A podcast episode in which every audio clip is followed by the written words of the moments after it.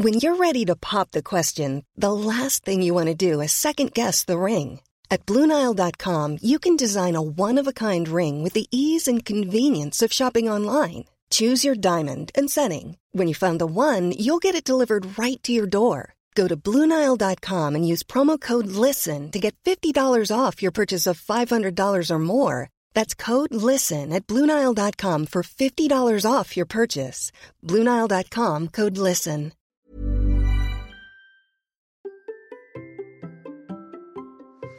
Et si finalement finir dernier d'une course n'était franchement pas un problème Et peut-on ensuite gagner une course et même battre une championne olympique?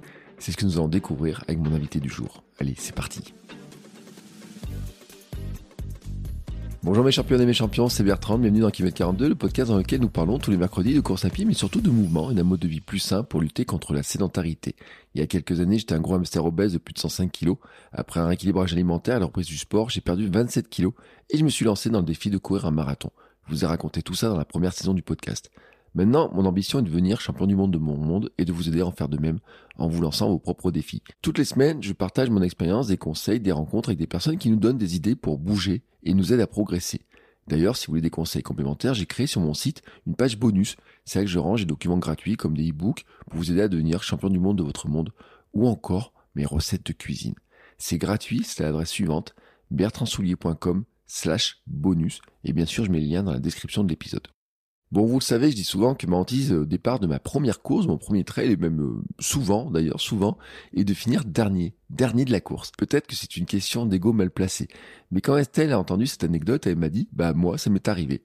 Alors je l'ai invité, car je voulais parler de ça. Et ce que je ne savais pas, c'est le nombre d'anecdotes que nous allions partager ensemble, pour faire l'épisode probablement le plus drôle et le plus décomplexant de l'histoire du podcast. Nous partons ainsi aux États-Unis, à quelques kilomètres du départ du marathon de New York, course qui étrangement ne fait pas rêver Estelle. Expatriée aux États-Unis depuis quelques années, Estelle a découvert là-bas une autre manière de courir. Ainsi, peut-être allez-vous saliver en découvrant qu'il y a des food trucks à l'arrivée des courses, ou alors en entendant le nombre incroyable de ravitaillements sur une course de 25 km. Non, là, je pense que vous n'êtes pas prêts. Plus globalement, nous en parler de la différence entre la France et les USA pour les courses, d'une approche parfois différente aussi sur certaines courses. Estelle partage aussi d'autres anecdotes de coureuses et là, on a beaucoup rigolé. Une course rallongée de 2 km sans prévenir, un départ raté car elle était aux toilettes alors que la course est partie un tout petit peu plus tôt, une rivière qu'elle ne veut pas traverser pendant un trail, ou encore pourquoi les oies bernages du Canada ne sont franchement pas les amis du coureur. Et puis, vous avez constaté qu'on peut finir dernier un jour et premier un autre. Estelle monte ainsi sur les podiums régulièrement, et cerise sur le cheesecake, j'ai envie de dire, elle a battu un jour une championne olympique. Oui, oui, une championne olympique. Je vous laisse découvrir laquelle. Je dois vous le dire, le son n'est pas toujours très très très très bon par moment, mais la bonne humeur est toujours présente. C'est parti pour l'épisode le plus décomplexant et une vision qui colle parfaitement à ce que j'appelle le positive running. S'entraîner, courir pour le plaisir, rencontrer des gens et collectionner les anecdotes amusantes et les émotions ressenties comme des trophées merveilleux. Allez, c'est parti. Bonjour Estelle. Salut Bertrand, ça va? Comment vas-tu? Bah écoute, il fait beau, je vais bien, il fait 15 degrés, c'est magnifique. La semaine dernière, j'avais tempête de neige, donc ça me change un petit peu, tu vois. Oui, et puis alors, on doit le dire, c'est qu'on a un décalage horaire parce que moi, je suis de nuit, toi, tu es de jour. Euh, on va le dire. Toi, tu es en horaire, en horaire d'hiver et moi, je suis en horaire d'été. On a la totale. Voilà, voilà. Mais sauf que moi, la semaine dernière, je n'avais pas de neige et j'avais un grand beau temps, tu vois. Je suis allé courir en short, en t-shirt, pieds nus dans l'herbe, etc. Ah, bon, tout ça pour dire, t'es où? J'habite à côté de New York. Je suis à 4, 4 euh, miles de, de, New York City. Waouh, ah, voilà. Donc là, on voyage et tous ceux qui viennent d'entendre le mot New York viennent de clignoter des yeux, des oreilles, etc. Parce que le nombre de personnes qui m'ont dit, je vais aller faire le marathon de New York, je vais à New York, etc. Ah, je pense que c'est le rêve de tellement de coureurs d'aller à New York.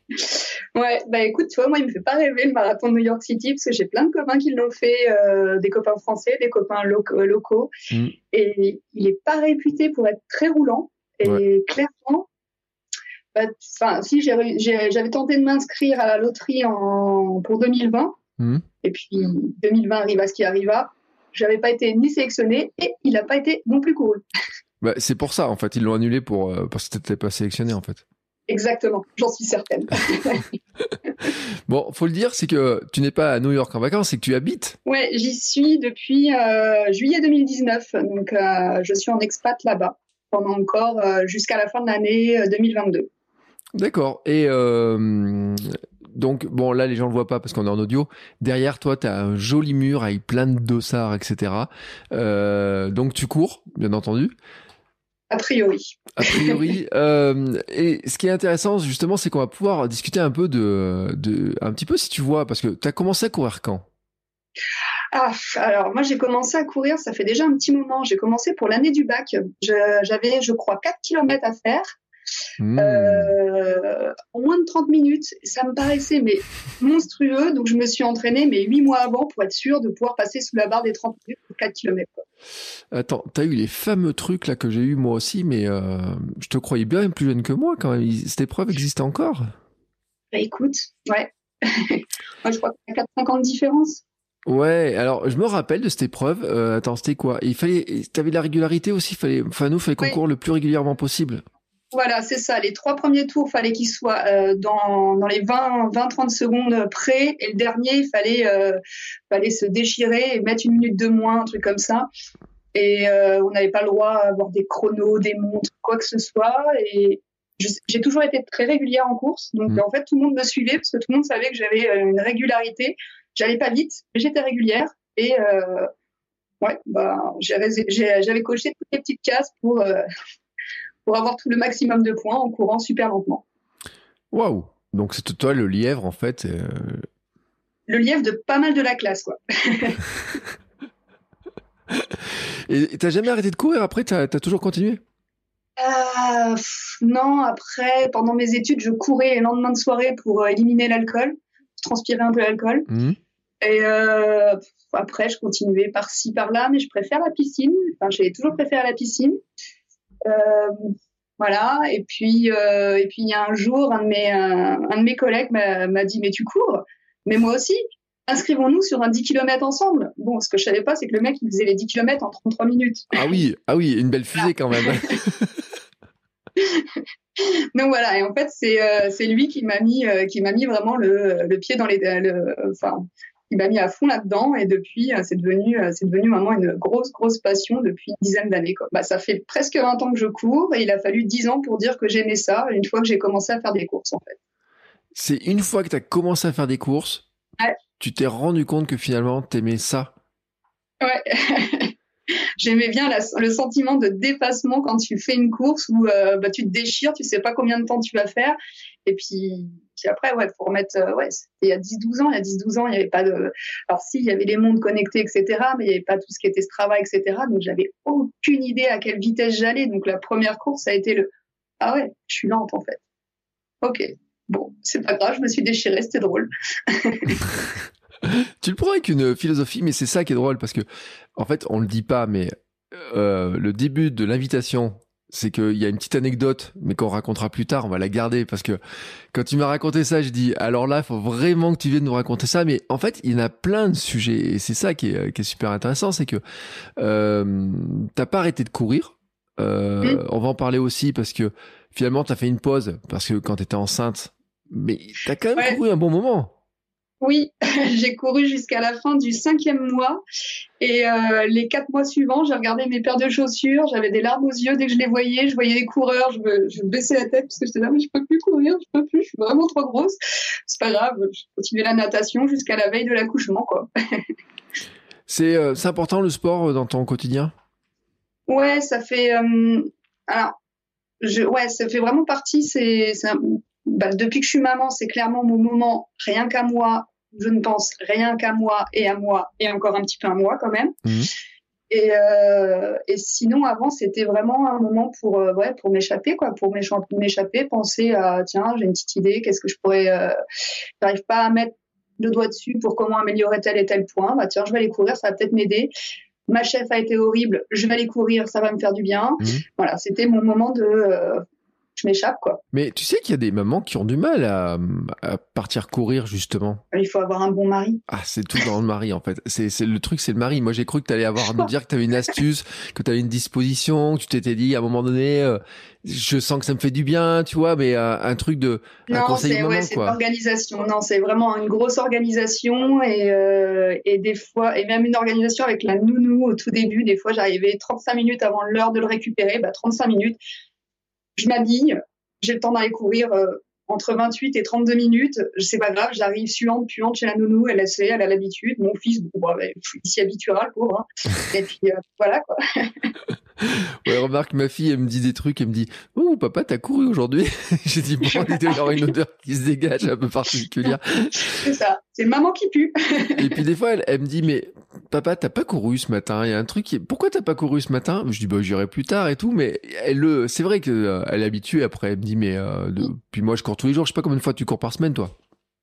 Euh, ça dépend. Là, je suis à ouais, je suis à 4-5 fois par semaine et euh, là actuellement j'ai en plus une séance de natation euh, par semaine en plus. Ah, beau volume. Ouais, je fais pas des gros gros euh, des gros gros entraînements à chaque fois. Par contre, je, je suis plutôt bon là si en ce moment j'ai j'ai des longs entraînements le dimanche, mais sinon je suis sur du du 7-12 km à chaque fois, donc je pars pas très très longtemps en, en, horaire. Quoi. On l'a dit, donc tu es aux États-Unis. Est-ce que tu vois une différence entre les Américains et les Français quand ça court? Ouais, c'est compliqué de trouver un club aux États-Unis. En fait, le, le, sport est génial quand tu es un gosse. Mmh. Et alors, soit j'ai mal recherché, je ne peux pas généraliser parce que c'est impossible à généraliser dans ce pays. Mais euh, quand j'avais recherché dans ma ville, comme j'aurais fait euh, typiquement en France, euh, les clubs, etc. Mmh. Ok, basketball, baseball, ah, plus de 15 ans, bon, bah, il n'y a rien pour les plus de 15 ans. Ah, si, du yoga. bon. Alors, bon, j'ai une amie qui est prof de yoga et qui sait mon désamour pour le yoga, mais euh, bah non, non, bon. Et euh, j'ai eu beaucoup de mal à trouver euh, d'autres sportifs et ils font pas. Enfin, moi, les, gens avec les Américains avec qui je cours, ils font pas de piste, voire enfin très peu ou pas du tout de piste. Alors que moi, j'étais en club en France, on faisait de la piste deux fois par semaine. Mmh. Euh, et quand ils font de la piste, ils comprennent pas mes entraînements ou euh, quand je fais bah, des 400, euh, j'ai une minute de récup sur place. Ils comprennent pas. Pour eux, c'est la récup, c'est actif. Donc, on n'a pas les mêmes façons de s'entraîner non plus. Et après, par contre, ouais, as du, comme en France, tu as du très bon, tu as du très mauvais. Il n'y a, a pas trop de différence. L'équipement, a priori, qui est différent. Là, j'avais des amis qui coureurs ce week-end qui étaient là à New York, qui m'ont dit c'est incroyable. Des vêtements qui sont euh, complètement différents, tout est euh, vachement mieux coupé, tout est bon. Là-dessus, j'ai pas vu trop de différence. Mais bon, après, euh, mon œil s'est habitué.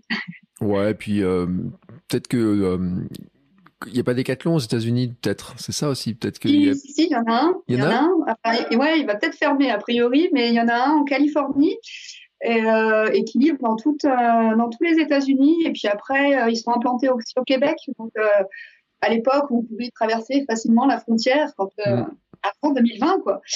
Euh, les Français allaient pas mal, euh, les Français de New York allaient pas mal au Québec pour aller se ravitailler chez Decathlon. Quoi. Ouais, parce que tu peux te dire des fois il peut y avoir des marques différentes, etc. Parce que et quand tu regardes le nombre de en France, le nombre de gens qui courent en décathlon, après t'as l'habitude de certaines coupes, de certaines couleurs, tu reconnais tous les trucs. Euh, Peut-être qu'après il y a des marques un petit peu différentes. Euh... Moi, c'est vrai qu'il y a des marques qu'on connaît pas. Franchement, faut, faut le dire. Moi, je suis quelques coureurs américains. Il y a des équipements. Alors après, il y a des marques qui traversent Hein, euh, mm. les Under Armour et compagnie, bon, on parle même pas de Nike et compagnie, mais euh, c'est vrai qu'il doit y avoir tout un tas de, un écosystème de la course à pied qui doit être très développé aux États-Unis. Et c'est plutôt des petits magasins, des, des petits magasins de running qu'il y a. C'est pas des, des grosses grosses. Enfin, c'est des, des fois c'est des chaînes, mais euh, c'est pas des gros euh, gros centres commerciaux. T'as pas un choix. Enfin, moi, les magasins autour de chez moi, il y a pas un choix complètement déraisonnable. Donc c'est euh, assez agréable. C'est un petit peu l'ancienne, un peu euh, ouais, j'aime bien. Et sur euh, donc on a parlé un peu d'instruments. Sur les courses, c'est euh, t'as fait des courses donc en France, t'as fait des courses aux États-Unis. Tu vois une différence? Ah, Je fais podium à chaque fois quasiment aux États-Unis, donc ouais, je vois des différences. a priori, je suis extra extraordinaire et aux États-Unis, alors que j'étais vraiment dans la moyenne basse en France. Quoi. Donc ça me fait marrer. Euh, j'ai encore fait un podium là ce week-end, donc euh, ça me fait marrer. En fait, euh, j'ai l'impression d'être devenue une sportive de, de, haut niveau, alors que non. non mais c'est vrai. Non mais attends, c'est quoi? C'est que tu as progressé beaucoup? Alors j'ai progressé un peu parce que je pense que la météo, euh, la météo fait que tu t'entraînes vraiment dans des conditions beaucoup plus difficiles. Euh, alors j'étais j'étais en Île-de-France euh, à côté de, de, Paris et ouais les conditions sont vraiment plus difficiles. L'été on, on tourne à 95% d'humidité. La température la nuit quand elle a de la chance elle descend à 24. Mmh. Donc voilà, entre 24 et, 36 degrés pour s'entraîner, 95% d'humidité, bah, au bout de 2 km, t'as l'impression de sortir de ta douche. Donc ouais, j'ai un peu progressé, mais après, bon après, je suis pas une grande fan des grandes grandes courses non plus. Donc bon, c'était plus facile de faire un podium quand il y a que 500 participants quoi. Alors ça, je sais pas, parce que moi, j'ai, il y a des gens qui sont installés sur des courses, il y a 200, 300, 400 participants, mais euh, si t'as que des flèches et que des avions, hein, on a eu l'anecdote un jour, c'est, je crois que c'est Mehdi qui nous a raconté ça, qui s'était inscrit sur une course où il, euh, il s'était vraiment euh, pris quand même euh, un bon bouillon par des jeunes, etc. Bon, il y a des gens qui ont fait des marathons, il y a 200 participants, tu sais, ils courent tout seuls, hein, il y a, aucune chance de faire un podium et beaucoup de chance d'arriver dernier aussi. Ouais, ouais, écoute, euh, je sais pas, je dois, je dois sélectionner les bonnes courses alors, mais euh, c'est vrai que la toute première course que j'ai faite ici, alors c'était déjà une distance euh, complètement bizarre, c'était 4,5 miles, donc je sais même pas, ça doit faire 8 km, un truc mm. dans le genre. Et, et en fait, c'était, il y avait une épingle à cheveux, puis je regarde, une fille, deux filles, plus de filles, oh punaise, c'est moi la troisième. elle est où la quatrième? Et, euh, et, puis bon, bah, j'ai accéléré, j'ai tenu le rythme, et en fait, la, la celle qui était l'équivalent de la deuxième, elle était euh, guide accompagnatrice pour un aveugle, donc elle ne courait pas sous dossard, donc bah, j'ai fini deuxième. Et là, je me suis dit, ça passe, nouveau pays. J'aime bien. donc ils te font monter sur le dossard, ils donnent des, t'as des quoi, t'as des primes, t'as des cadeaux, t'as quoi là?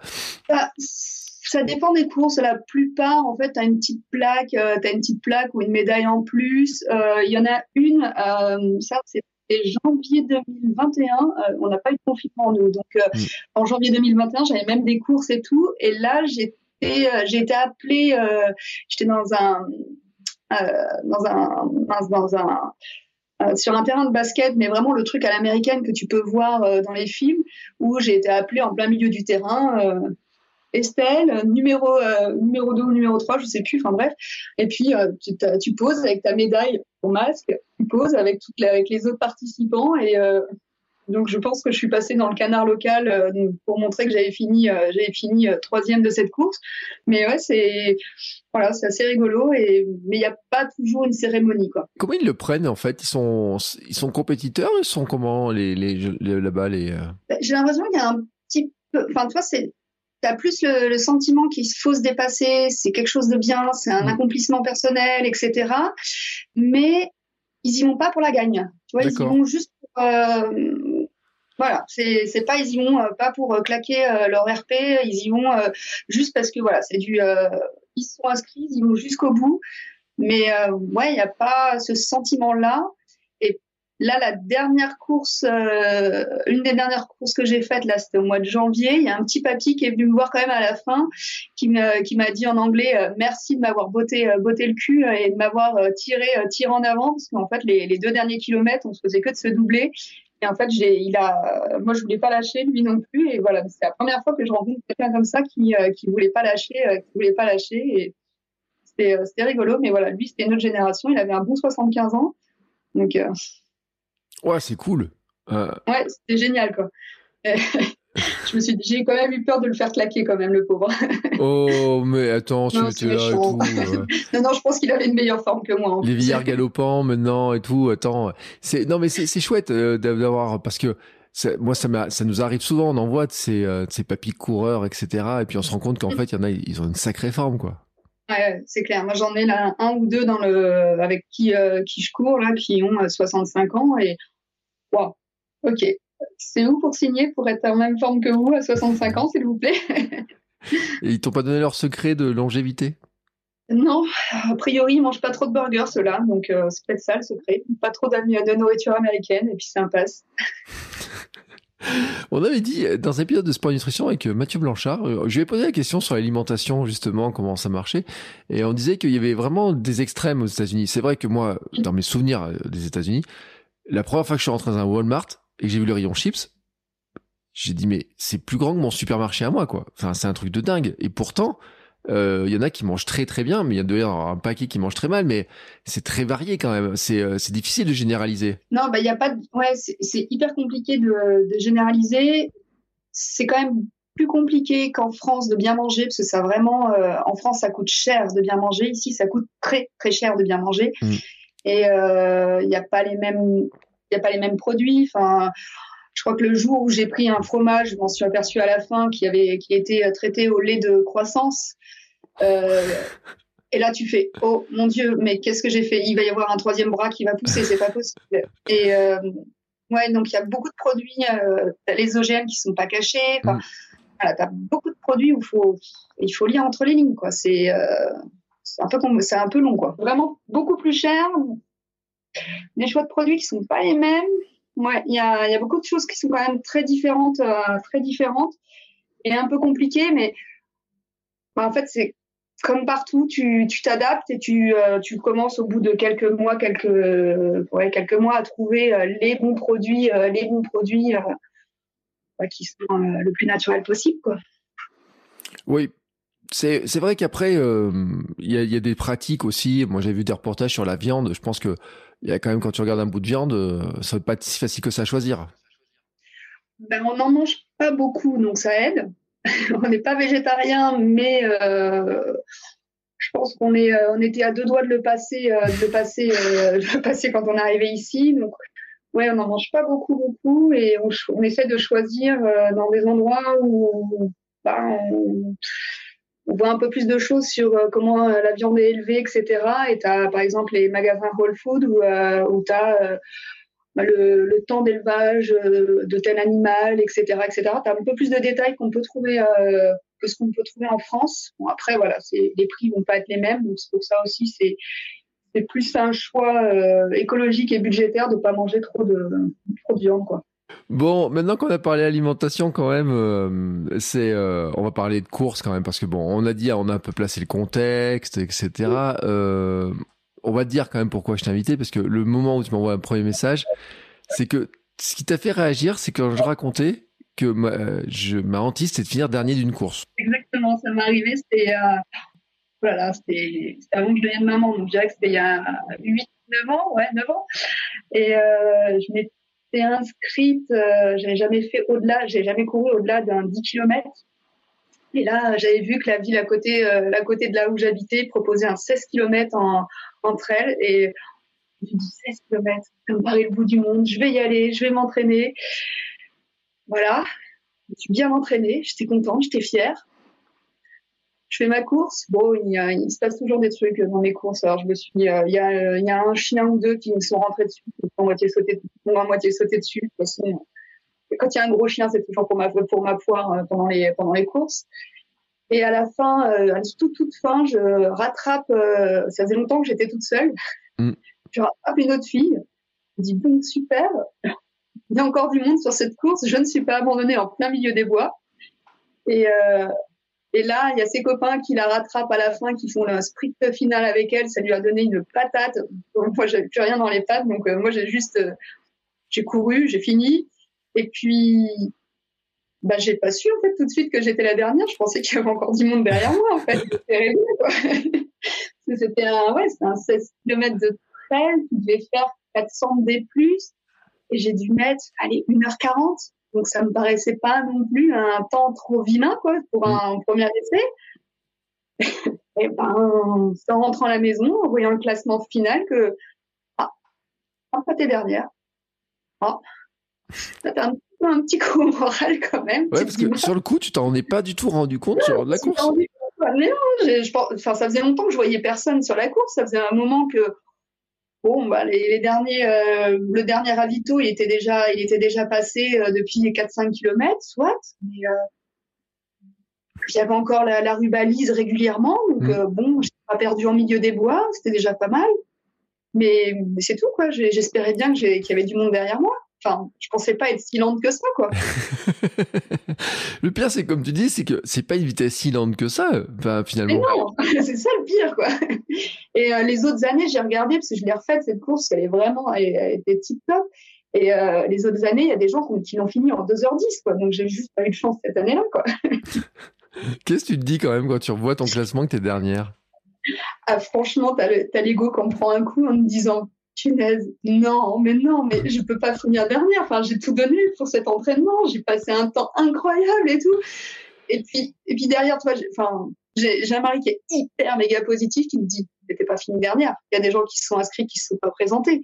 Et puis, il y a des gens qui n'ont pas bougé de leur canapé. Donc, finalement, c'est eux les derniers.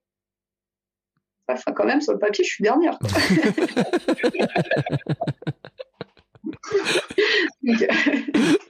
ça m'a failli m'arriver sur une deuxième course en plus. Ah ouais Je crois que j'ai fini, euh, avant, avant dernière, je crois.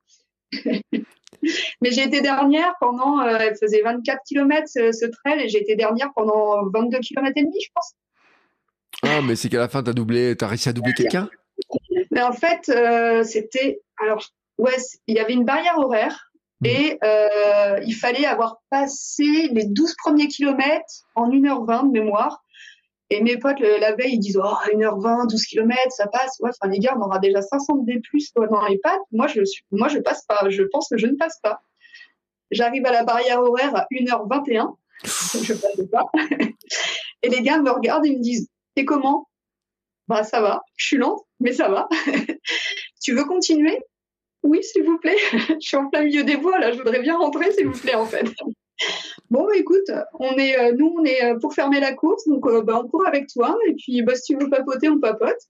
Bon, j'ai discuté avec les gars qui, qui fermaient la course, c'était hyper cool. Et au fur et à mesure, on a revu des, gens arriver, et puis ils m'ont dit t'as la, un peu dans les jambes pour rattraper. Bon, on va essayer. Et puis bah voilà, au final, j'ai pas fini. j'aurais, enfin normalement, j'aurais même pas dû la finir cette course-là. J'aurais mm. pas dû, j'aurais pas dû passer la barrière, la barrière quoi. C'est sympa quand même qu'ils t'aient laissé euh, continuer, que c'est quoi avec toi. Ouais, vraiment cool quoi, parce qu'en plus il y avait vraiment du monde encore euh, derrière moi et qui bon qui avait l'air de plus traîner la patte. Moi j'avais, euh, je revenais de blessure donc je savais que j'avais pas d'entraînement, mais que le mental était là. Donc bon, tant que le cerveau va bien, tu y vas tranquillement, puis tu marches. S'il y a besoin de marcher, tu marches, puis voilà quoi. C'est pas bien grave, c'est un trail. Puis même si c'est sur route, pas le droit de marcher. Ouais, mais la barrière horaire était quand même pas très haute, hein, finalement, quand il ah, non, c'était, euh, ben oui, c'était vilain, quoi. Enfin, 1h20, 1h20, 12 km avec 500 D+, bah écoute, euh, bon, entraîner ou pas entraîner, je, je savais que j'étais, j'étais short, quoi. Je... Mais euh, voilà. et, et, tu te rends compte que maintenant, tu me dis, aux États-Unis, tu fais des podiums?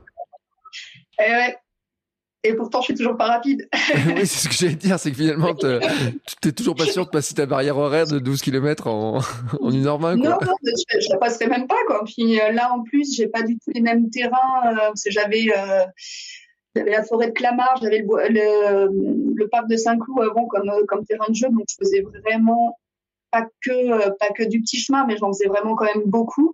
Et là, ici, j'ai moins de petits chemins. Donc euh, là, je pense que je suis incapable de faire un, de faire un trail maintenant. Quoi. Le, dernier que j'ai fait, c'était il y a deux ans quand j'avais encore l'entraînement de la France. Quoi. Hmm. Donc ça veut dire que tu fais quoi? C'est de la route? Ouais, je fais de la route. Euh, alors, il y a beaucoup de 5 km ici. C'est euh, une distance, c'est la distance classique, le 5 km. Hmm.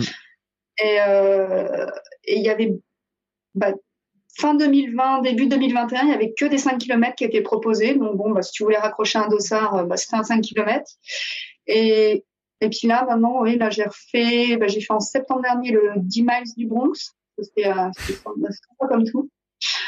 Et, euh, et puis là, là j'ai fait le week-end dernier un semi-marathon, mais euh, voilà, c'est plutôt le 5 km ici. C'est pas du tout la distance en plus qui me convient parce que je suis pas très légère, donc euh, j'ai du mal à démarrer. Ouais, euh, le 5, c'est quand même une distance qui est, qui est rude hein, pour le, quand, on est, quand on est lent, quoi. Enfin, quand on se trouve lent. C'est ça, c'est euh, limite, j'ai besoin de, de m'échauffer pendant 2-3 km avant de partir pour être sûr d'être à pleine puissance. Donc, des fois, tu te dis, tu cours presque autant en, en échauffement que pour la course. Quoi. Ah, mais je pense, je pense que tu as même intérêt à courir presque plus pour, euh, moi, je sais que sur mon dernier 5 km, j'ai dû m'échauffer au moins 5 km. j'en suis à peu près certain, tu sais. Ouais, puis il y a en plus le, petit coup, tu as toujours un doute si tu t'es bien inscrit sur ça, un 5 km, parce que les distances ici, c'est en miles, mmh. et les courses, c'est souvent marqué en kilomètres. Donc tu vois, tu vois le premier panneau 1 miles, 2 miles, et là tu te dis, mince, je me suis inscrit sur un 5 miles, un 5 km. là, j'ai pas la bonne vitesse pour tenir sur un sur un 5 miles. Là, je suis trop rapide. Et, euh, puis surtout qu'en fait, 5, 5 km, c'est 3,1 miles. Donc tu le vois, le panneau 3, et là, tu me dis. Ah. Ça va s'arrêter, j'espère. Et il y a une fois, ça s'est pas arrêté. Les gars, ils ont. Donc, je parle à un monsieur, je dis, mais euh, l'arrêt, c'était il y a 300 mètres. Il me dit, oui, oui, mais on a décidé de continuer un peu plus. Mais euh, vous pouviez pas euh, le juste le dire? Donc bon, bah, finalement, je me suis retrouvée à faire 7 km 5 en étant partie sur une vitesse de 5. Bon, bah, j'ai un peu morflé, quoi. Mais c'est drôle, c'est quoi? Ils, se sont dit, on va changer la distance, il n'y a pas de... Ouais, c'était vraiment la toute, toute reprise là, des courses, c'était 2021. Euh, Alors nous, on avait le droit, je crois, à 150 personnes maximum. Mmh. Donc c'était euh, c'était euh, un rassemblement de 150, donc c'était un tout petit truc. Et a priori, en fait, ils se sont aperçus que euh, l'arrivée, elle était trop proche du départ, et donc il pouvait y avoir un mélange des personnes. Ouais. Et donc pour, pour, limiter, ils ont décidé de décaler un petit peu. Mais en fait, c'est une décision qui s'est faite, je crois, le matin même, le matin même de la course, quoi. Donc, donc en fait, ils ont juste oublié de nous, nous avertir, quoi.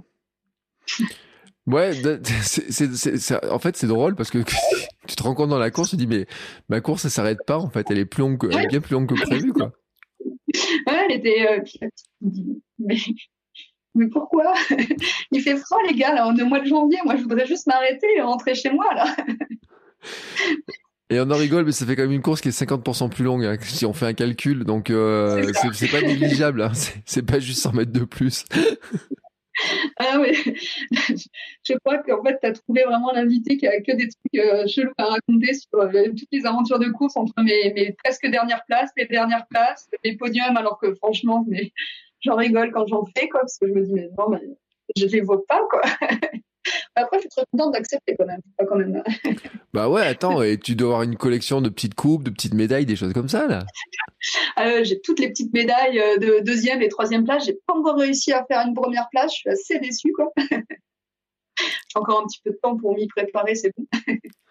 ouais, il faut. C'est ça ton objectif, en fait, c'est de dire avant de rentrer en France, il faut quand même que j'arrive à faire une première place, quoi. Ouais, il va falloir que je choisisse la bonne course alors. il y en a beaucoup des courses comme ça dans. Ouais, il y a. Alors, euh, quand j'étais en région parisienne, je trouve que tu trouvais déjà des courses quasiment presque tous les week-ends si tu euh, cherchais un petit peu. Mais là, c'est euh, c'est tous les week-ends et tu peux en trouver dans un périmètre de 15-20 km autour de chez toi, tu en trouves 5-6 des fois. Quoi. Donc, c'est peut-être aussi ça qui fait que bah, c'est facile aussi de faire un podium parce qu'il y a tellement de choix mm. que bah voilà quoi ça ça aide ça aide aussi ce qui est pas grand grand monde quoi puis après les prix alors moi je me plaignais des fois des prix des dossards en France plus jamais je me plaindrai des prix des dossards en France. Ah ouais? Ouais c'est extrêmement cher ici hein. c'est euh, euh... bon après c'est pareil le à la fin le ravitaillement de la fin c'est pas les mêmes ravitaux qu'en France quoi. C'est c'est vraiment enfin tout, tout, est plus gros quoi. Tout est plus gros tout est plus grand. Le premier trail que j'ai fait ici à l'arrivée il y avait des euh, des food trucks qui proposaient euh, une soupe euh, un curry un curry végétarien un truc des bagels des choses tu fais ton repas à la fin de ton ta course quoi donc c'est assez extra quoi ah, y compris dans le prix de ton inscription quoi ouais c'est ça là L'avant-dernier semi que j'ai fait, tu avais sur ton dossard, tu avais un petit truc à déchirer pour aller récupérer ta part de pizza dans le food truck qui faisait les pizzas. Mmh, sympa. Voilà. Eh ben, écoute, le ravito pizza, quand tu viens de courir un semi, j'y aurais pas cru, mais c'est vachement bien. ah bah tu vois, bah ça tranche une, un sujet de discussion qu'on a souvent sur la nutrition, c'est qu'est-ce que tu manges après? Et il y a un gros débat entre les burgers, les pizzas et puis ceux qui sont très stricts sur leur alimentation et tout. Et tu nous prouve que la pizza fait partie des choses qui sont intéressantes. Ben écoute, ouais, c'était pas mal, hein. c'était bien réconfortant. Tu viens de te donner, t'es encore tout sale, puant, tout plein de sel de partout. Et puis là, t'as ta pizza toute chaude, dégoulinante de fromage. Et eh ben écoute, un grand plaisir. Alors que je suis pas une fan de pizza à la base, mais un grand, grand plaisir, quoi. Bah écoute, tu vois, ça c'est une bonne idée. Il devrait l'importer. Euh, ça devrait être un concept qui devrait être importé en France des food trucks à l'arrivée des courses. Ouais, je trouve ça vraiment ça c'est plutôt pas mal. Hein. Ça j'aime, euh, j'apprécie pas mal quoi. Et t'as aussi, euh, c'est là t'es vraiment aux États-Unis, toi le food truck glace aussi à la fin, euh, à chaque fois t'as ça. Ah, ouais. moi ça me tente pas trop, mais bon, pourquoi pas quoi. C'est euh, c'est marrant, hein, c'est euh, après ces petites euh, ces trucs comme ça, mais après moi moi j'ai des courses dans mon coin, tu sais en Auvergne où on te sert des vrais repas à la fin aussi, hein, tu sais, ça arrive hein, quand même. J'avais eu bah, sur la course où j'ai fini dernière, je ne sais plus si c'était cette année-là ou l'année suivante où tu avais les pâtissiers locaux qui avaient été invités et tu avais plein de petits choux choux à la crème fait maison qui étaient à déguster en, en ravito à la fin. Extra. si ça se fait encore, il faut que tu donnes l'adresse, il faut que tu dises lequel c'est parce que les gens vont surveiller pour se dire mais attends, c'est où qu'on mange des petits choux comme ça? Ben, Je l'ai vu qu'une seule fois, c'est leur, leur, leur, euh, leur, course, ça s'appelle la Dagobéranienne et c'est à Ville d'Avray dans le 92. Et chaque année, ils changeaient un peu le format. Des fois, c'était un 18 km, des fois, c'était un 16, des fois, il y avait aussi un 8, un 7. Enfin, c'était, chaque année, ça changeait, mais euh, c'était vraiment bien parce que c'est euh, uniquement dans la, dans la forêt de Ville d'Avray tu sors quasiment pas euh, sur euh, sur route et vraiment c'est une super forêt donc euh, vraiment super sympa quoi. Ah ouais, bah écoute, bah les gens vont le noter. Alors après, s'il y a les petits choux, hein, tu dis pas qu'il y a les petits choux tout le temps, hein, tu dis que ça change un petit peu les concepts, etc. Je les ai eu qu'une fois. Mais... je l'ai dit la trois fois la course et je les ai eu qu'une seule fois. Voilà. Et, même, sur, cette course-là, il y a aussi une fois, ils ont démarré la course avant l'heure de la course. Ah, donc t'as loupé le départ? Bah, J'étais aux toilettes. Donc oui. La course est partie à 9h57, donc j'avais encore le temps. Bah, a priori, non. Et en fait, on est en train de rigoler, mais tu rassures tout le monde parce qu'il y a tellement de personnes à qui ce genre d'aventure peut arriver, ou qui je voudrais pas que ça m'arrive, etc., qui les cumulent. Mais euh, je, je, connais des gens, alors je sais pas s'ils écoutent encore le podcast, mais j'en connais qui ont loupé des départs de course aussi parce qu'ils étaient en train de se changer tranquillement, etc. Donc ça arrive à plein de gens ces histoires-là. Sauf qu'il y a personne, il y a pas grand monde qui veut l'avouer, mais ça arrive à plein de gens ces histoires-là en fait. Euh, moi j'étais dans le, en fait, un petit château dans Ville d'Avray, donc le départ ça se faisait au, devant le petit château. J'étais, euh, j'étais, j'étais dans le bête du petit château. Quoi. Donc je les ai vus partir parce que tu les voyais par la fenêtre. Je me dit bon bah, ben, ils sont partis sans moi. Plus, je sais plus qu'à rattraper si je veux pas encore finir dernière. Et t'as pas fini dernière cette année-là? Non, j'ai pas fini dernière cette année-là. ah, tu vois, comme quoi. Hey, hein, franchement. Le tout petit coup de stress au départ, tu te dis, hey, mais non, faut pas que j'arrive dernière et tout, faut pas que ça recommence. Euh, mais c'est drôle, en fait, sur ces histoires-là, parce que le jour où tu arrives dernière, donc tu te rends pas compte. Non. Euh, et comme ça, tu, ton mari positive, etc. Mais toi, après, quand tu te remets à courir, tu dis la course suivante, tu dis, tu te dis quoi? Je me dis, je vais faire un trail de 16 km tout de suite, les gars. je suis psychologiquement. On va se remettre sur un 10, ça très bien. C'est bon, là, je suis, vaccinée. Et puis, euh, bah, finalement, après, j'avais été convaincue par des amis de faire un semi-marathon. Donc, euh, donc voilà, après, j'ai pas refait de 16 km tout de suite pour, euh, pour me dire, bon, quand même. Donc euh, j'étais passée à distance au-dessus en me disant peut-être que sur un semi-marathon, je finirais pas dernière. Et, et donc t'es pas fini dernière? Non. Bah finalement, c'est pas réarrivé. Bah écoute, moi tu vois, je me dis, euh... alors il y a des courses où les célèbres les derniers. Ce qui est, ce qui est particulier chez toi, en fait, si tu t'en avais pas rendu compte, parce que t'aurais pu être avec les serfils, t'aurais pu avoir un truc en disant, tu sais, euh... c'est où qu'ils avaient fêté ça? C'est, euh, je sais plus quel marathon, j'ai vu, euh, ils avaient fêté le dernier, il était passé à la télé, je sais plus quoi, tu vois, mais il y a des marathons qui, même qui fêtent les derniers. T'as un, un panier garni parce que t'arrives le dernier, quoi. Ouais. Et là, toi, rien du tout, quoi. C'est, ils t'ont, ils t'ont rien dit en fait je me je pense qu'en fait, il, il, devait y avoir réellement du monde derrière moi et ils ont abandonné. Quoi. Hmm. Euh, pour le coup, ils avaient vraiment pas l'air d'être au courant, euh, d'être au courant euh, que j'étais dernière. Quoi. et ça se trouve, il y en a un qui est vraiment arrivé après toi, mais hors je sais pas quoi, et qui lui a eu le panier garni. ou alors ils avaient peut-être tout démonté déjà et puis ils étaient partis avant qu'il arrive. Quoi. Ça, c'est la grande hantise. Tu sais que le marathon de Paris avait ce problème-là, hein, qu'il y a des moments où ils démontaient les trucs, les gens ils arrivent sur les contre-allées au lieu d'arriver sur la grande arche, etc., d'arriver et tout, hein, à cause de ça. Euh, je sais plus quel marathon c'était, vous avez montré le, que le dernier avait été fêté, passé à la télé, etc. Je, je, dirais que c'est un pays nordique, mais euh, je, je, je, vais dire une bêtise, donc je vais pas la dire. Euh, mais c'est vrai que souvent, t'as quand même un serfil quand t'arrives dernier. Ouais, même à là, j'avais personne. Quoi. je pense, ouais, je pense que vraiment, le, enfin, les autres qui étaient derrière moi ont dû, ont dû arrêter. C'est pas grave, j'ai au moins, j'ai au moins mon nom qui est quelque part sur la liste en dernier. C'est facile à me retrouver. Quoi. Voilà. Mais ce qui est bien, tu vois, au moins, c'est que pour ceux pour qui ça arriverait, c'est que ça prouve que tu peux arriver dernier, dernière, mmh. et puis tu repars. Puis t'en as refait plein des courses. Ouais, j'en ai refait euh, énormément depuis. Et puis, puis c'est surtout, en fait, a posteriori, je me suis surtout dit, mais ton temps, il était loin d'être mauvais, quoi. C'est pas parce que euh, trop lent ou etc. Enfin, voilà, c'était une course qui était peut-être exigeante. Tu l'as faite. Et puis, puis, de toute façon, il faut bien un dernier, quoi. Il y a un premier, il y a un dernier, quoi. Puis, comme tu dis, il y a peut-être une question de circonstance aussi, parce que les autres années, il y en a qui finissent en 2h10. Ah ben, ce coup-là, avec ton temps, t'étais loin d'être dernière parce que t'avais quand même du monde derrière. En fait, et c'est vrai qu'il y a un truc, tu gères toi ta vitesse à laquelle tu cours, mais tu peux pas gérer si les autres ils sont là, s'ils sont pas là, s'ils abandonnent, si ou quoi que ce soit quoi. On retourne de temps en temps pour voir si tu vois du monde, mais euh, faire quoi en fait. Bah ça apprend un peu le stoïcisme aussi de dire euh, allez, je m'occupe de moi et puis euh, je, je regarde pas trop les autres. Ouais ouais, c'est bon après voilà c'est maintenant j'en rigole en fait maintenant ça me fait presque plaisir d'avoir fini dernière en me disant bah tu arrives dernière, que tu es mauvaise, en fait. C'était juste que cette course était peut-être trop élitiste euh, ce jour-là, et puis, puis c'est tout, quoi. Mm. J'ai fait le job. Mon job, c'était de faire, euh, de passer d'un 10 à un 16 km. Je l'ai fait. Point bas. Et tu as réussi à le faire. Et euh, voilà. J'ai réussi à le faire. Sans me perdre dans la forêt. Ça m'est déjà arrivé aussi.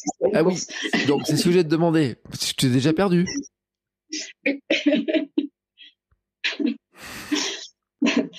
J'ai fait, euh, c'était quoi? C'était un, ça devait être un, ben, 10 miles ici en, entre elles. Et c'était une toute petite organisation. J'avais euh, pas mal euh, échangé avec la fille, la fille de l'organisation, et j'étais là en fait comme représentant de mon club, de mon club aux US. Et on voulait faire des partenariats après, après pour faire des courses ensemble, etc. Et petite organisation, petit budget, eh ben il n'y avait même pas de rubaliste pour indiquer le, pour indiquer le chemin, c'était des fils de laine. Hmm. Ben, c'est pas bien gros un fil de laine. Donc il y a un moment, en fait, je me suis perdue. Et puis j'ai retrouvé un fil, alors je l'ai suivi. Et au final, moi j'ai pas couru 10 miles, j'ai couru 14 km 5, donc euh, j'ai arnaqué la course en plus. Euh, ça fait combien? Ça fait. Euh... Normalement, 10 miles, c'était 16 km. Donc, en gros, j'ai couru, comme c'était deux tours, bah, la deuxième fois, j'ai je me suis dit, bon, cette fois-ci, concentre-toi, tu peux le faire, tu peux essayer de te retrouver la même, euh, la même bourde. Donc, euh, bon, mm. voilà. Alors, donc j'ai triché mais sans le savoir. J'ai pas fini pour le podium cette fois-ci, donc c'est pas grave. Sinon je leur ai dit que j'avais triché quoi. Ouais, mais si je peux te rassurer, moi j'ai, je me suis déjà perdu aussi sur euh, sur une course. Il y a une course où je me suis perdu au bout de 5 km. Elle faisait 30, 36, je crois, quelque chose comme ça. Et en fait, j'ai fait les 5 km de départ. On a fait une grande boucle où on est parti dans plein de sens et on a refait les 5 km de départ dans le sens inverse qu'on n'aurait jamais dû faire. Et on n'est pas arrivé dernier. Je te jure, on n'arrive pas dernier. Et on a même doublé des gens qui arrivaient et on arrivait super frais alors qu'on était au bout de notre vie à la fin. On a même réussi à doubler des gens qui eux avaient fait le parcours euh, complet, etc. Alors qu'on avait fait plus de kilomètres. Tu vois? Euh, donc le truc, on s'est dit mais quand même qu'est-ce qui s'est passé? Mais les pompiers voulaient nous ramener parce qu'on n'était pas sur le bon truc, etc. On dit non non mais on va faire notre kilométrage, etc. Donc ça arrive. C'est vrai que une rubalise qui se voit pas, etc. Et ce jour-là, et je, enfin maintenant j'en rigole, hein, mais on avait fait partir, on suivait une trace au sol et si on avait suivi jusqu'au bout, c'est une course de 80 km de VTT. Donc ça arrive à tout le monde. Et ce jour-là, on arrive à un ravitaillement. C'était un ravitaillement des 25 bornes. Et des 25 bornes du 50 km. et on demande aux gens, euh, on est où? Ils disent, bah, vous êtes au ravitaillement de mi-parcours. Mais mi-parcours de combien? Ils disent, bah, du 50. Mais euh, nous, on était sur le 36. Qu'est-ce qu'on fait? Bah, Elle dit, bah, soit vous suivez le parcours dans un sens, soit vous le suivez dans l'autre. Dans tous les cas, il vous restera 25 km à faire. Et c'est là qu'on avait décidé de faire des euh, couper, tu vois, de trouver un chemin et tout, pour couper un petit peu. Et euh, se retrouver sur un moment, on disait, bah, on est passé là, mais dans l'autre sens. Et en fait, on s'était rendu compte, mais tu vois, l'histoire du, une rubalise, tu peux te dire, c'est, ça peut être gros, quoi que ce soit. Mais en fait, on s'est rendu compte avec le passage ou je sais pas quoi, tu vois, il y a un truc qui avait été un petit peu, euh, puis on était pas, c'est pas, peut-être pas attentif aussi, je pense, tu vois, peut-être, euh, c'est vite fait hein, de se perdre, hein, sans qu'il y ait pas euh, ça. ça m'est arrivé sur une autre course aussi, comme ça, en foot. Euh, à un moment, j'avais perdu la rubalise et j'avais suivi le gars du, de devant complètement. Et puis, euh, au bout de 200-300 mètres, je lui ai pris dessus. Je pense qu'on n'est pas sur le bon chemin. Peut-être qu'on fasse demi-tour. Il me dit Ouais, ça fait longtemps qu'on n'a pas vu de rubalise. On est remonté. Puis après, euh, ben, on s'est aidé. On s'est... Et puis, on a retrouvé le chemin. Quoi. Mm. Mais euh, bon, après, c'est. c'est... Mais finalement, en fait, c'est les courses dont tu, te souviens, quoi, de celles où il arrive des petites aventures comme ça. Quoi. Bah ouais, parce que finalement, c'est ce qui te marque. C'est les petites émotions. Ouais, c'est, c'est très rigolo, quoi. C'est bon. T'en as d'autres des histoires comme ça? Ouais, bah, sur cette course-là, donc c'était mon premier trail long, c'était un 33 km. Et à la fin, il restait euh, ouais, 3-4 km. La rue Balise, elle était au-dessus d'une rivière. Mmh. Il y avait un peu de public. Je les ai regardés, je fais, je fais quoi? Il me traverse la rivière. J'ai une tête à traverser la rivière quand je viens de faire 30 km. il fait froid là les gars, là c'est l'heure de l'apéro, il est 21h là. Moi je veux juste aller rentrer, me laver, j'en ai marre. Euh, donc j'ai escaladé pour ne pas, pour pas traverser la rivière. Mmh. Ils m'ont tous regardé avec des grands yeux. Je me suis dit mais euh, ils se moi, c'est pas possible. À l'arrivée, mes, mes potes m'attendaient parce que je leur avais dit j'arriverai après vous, hein. une bonne grosse demi-heure, trois quarts d'heure après vous. Et euh, ils me disent, mais t'es vachement sale. Je dis, bah, j'ai fait un train, les gars, quoi. Il faut pas passer dans la rivière. Ah. Non, quoi. non. Il fallait vraiment passer dedans, alors. Il fallait vraiment passer dedans, mais en plus, euh, j'ai vu les photos après, là. Enfin, je fais, je fais 1m64, donc je suis pas très grande, et j'ai vu d'autres, photos de filles, les nanas, elles avaient de l'eau jusqu'à, hanche, je crois. Hmm. Donc, euh, bah, ok, ça en était, mais non, je passe pas dans l'eau de rivière à 4 degrés, quoi. Faut pas déconner, quoi. à 21h, quoi. Non, il fait froid. mais j'ai vu une course il y a pas très longtemps et je me suis fait la remarque aussi, c'est que, euh, mais il y a quelques jours, hein, j'ai vu ça, où il passait, il les faisait passer effectivement dans un espèce de rivière aussi. Il m'était dit quand même, euh, tu vois, début mars, passer dans une rivière comme ça avec de l'eau jusqu'aux hanches, je sais pas quoi. Je sais pas si moi j'aurais bien rigolé, tu vois, sur le sur le coup, parce que l'été, moi, j'ai fait des courses au bord de la mer où euh, ils te font passer dans des espèces de marais. Tu euh, me suis retrouvé à plat ventre dans un marais et tout, mais il faisait 30 degrés, tu vois. Bon, j'ai senti la vase pendant trois jours, euh, mais ça c'est pas très grave. Mais c'est l'été. Mais c'est vrai que je comprends après un peu le truc en disant l'eau est froide, etc. Est-ce que je passe ou pas ou passe pas C'est vrai que tu, tu, tu, peux te poser la question, quoi j'ai vraiment cru que les, le, peu de public qui était sur ce bord de rivière bah, me faisait une blague, quoi. Bon, ok, la balise, elle, est suspendue euh, à, l'arbre au-dessus de la rivière, mais bon, j'y crois moyen, quoi. Il y a quand même un pont où vous êtes, quoi. Donc je vais grimper. Et je note quand même que le public s'était placé là. Ils, avaient dû avoir le nez en se disant, il doit y avoir un spectacle sympa quand même à ce moment-là. Ouais, je pense aussi. Puis c'était, c'était plus très loin de la ville, euh, de la ville. Donc je pense que c'était pas très loin euh, si tu y allais tout droit depuis la ville. Donc ça devait être sympa, ça devait être la petite balade du soir d'aller voir, euh, d'aller voir les petits rigolos qui font, euh, qui font trempette dans la, dans la rivière, quoi. Écoute, euh, c'est quoi tes plus longues distances que tu as courues en fait? J'ai fait les 45 en 2019 à Paris. Donc, mmh. quand on faisait pas 45, quand on faisait 47, ils nous l'ont annoncé la veille de la course. Mmh. Bah, c'est qui savait que tu étais là en fait, c'est pour ça. C'est ça. ouais, c'est la plus grosse distance que j'ai faite. Et après, en fait, moi, ce qui m'embête, bon, bah, les auditeurs le voient pas, mais euh, je porte des lunettes et je mm. ne cours pas avec des lentilles, donc euh, et je vois. Enfin, j'ai pas une bonne euh, une bonne vision de nuit. J'aime pas trop courir de nuit, donc pour le moment, je veux pas trop aller plus loin non plus parce que j'ai pas envie de courir de nuit, quoi. Ouais. mes lunettes, même avec les reflets, etc. Donc, je me dis que je suis déjà pas douée quand il y a de la lumière. Alors, si, si on m'enlève la lumière, quoique, ça peut peut-être améliorer. Euh, d'ailleurs, l'éco-trail, c'était euh, ce week-end, hein, le jour où on enregistre, parce qu'on enregistre euh, le 21. C'était il y a deux jours. Il y en a plein d'auditeurs qui ont fait l'éco-trail, qui ont eu la chance d'arriver, monter la Tour Eiffel, etc. sur les 80 km. Donc c'est c'est vrai que c'est une course. T'as un bon souvenir de l'éco-trail oui, c'est alors moi j'ai fait les petites distances, j'ai fait le 18, le 30 et le 45 et ouais c'est vraiment c'est vraiment sympa. après j'ai pas mal de, de, mes amis qui sont généralement sur les ravitaillements, donc euh, bah, ça permet aussi euh, n'as pas 42 ravitaillements sur les coterelles, mais ça permet les, peu de ravitaillements que tu as bah, de discuter un petit peu, de voir des têtes connues, et puis bah, ça fait du bien. Bon, après, comme je suis du genre à parler un petit peu trop, bah, des fois, ça fait une petite pause de 20 minutes, et puis tu t'aperçois que tu as une course à finir, quoi. mais bon, je, comme je joue pas le, le podium, c'est pas grave, je peux passer 20 minutes à discuter, euh, discuter autour d'un verre de coca avec mes amis, quoi. Hmm. Bah, en tout cas, sur les courses françaises, parce que sur les courses américaines, si tu veux arriver à, grimper ton objectif d'arriver premier un jour. Ah, oui, il va falloir que je fasse moins de pause. t'as pas trop le temps de discuter. Mais après, sur des petites courses euh, autour de 5 km, bon, là, il n'y a pas de ravito, donc t'as pas ce problème-là. Eh, attends, attends, attends. Sur les courses aux, euh, aux États-Unis, sur 5 km, tu peux avoir des fois jusqu'à 2 à 3 ravitaux. C'est vrai? Ouais. T'as pas les mêmes règles, c'est un, un, truc de malade, quoi. Ah ouais? J'ai fait le semi que j'ai fait ce week-end. Euh, donc, c'était des boucles. C'était très, très long parce que c'était des boucles d'à peu près 5 km, 5 km 5. Donc, quatre boucles, hmm. quatre fois la même. Et bien, sur chaque boucle, il y avait trois ravitaillements.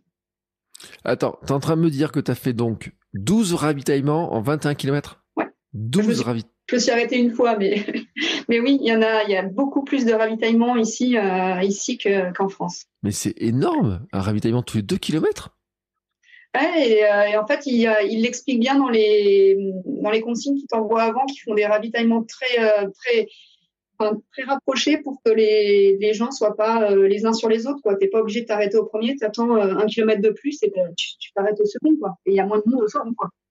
Ah ouais, mais de l'autre côté, comme ça, tu n'as même pas besoin de te préoccuper de savoir si tu vas prendre une bouteille d'eau, si tu vas prendre une barre ou quoi que ce soit, parce que tu as toujours un manger. après, moi, je cours toujours avec une, euh, une bouteille d'eau, parce qu'il y a une fois sur une course où euh, j'ai souffert de déshydratation, donc depuis, euh, je suis un peu, un peu obsédée par l'hydratation pendant la course. Quoi.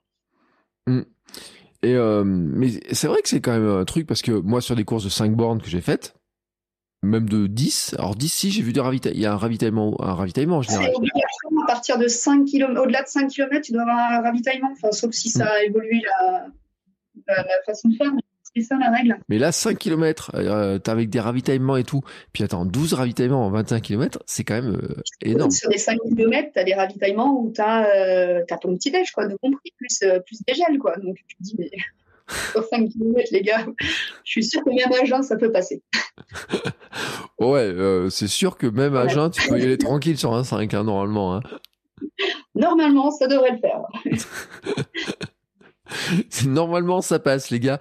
Euh, j'ai en tête, c'est qui euh, Quelqu'un comme Laure Blanchet, Thomas Laure Blanchet, qui dit, de toute façon, quand tu cours une heure, moins d'une heure, t'as pas besoin de te ravitailler normalement, t'as pas besoin de manger ou quoi que ce soit. Donc un 5 km, ça passe largement crème. Hein ça passe.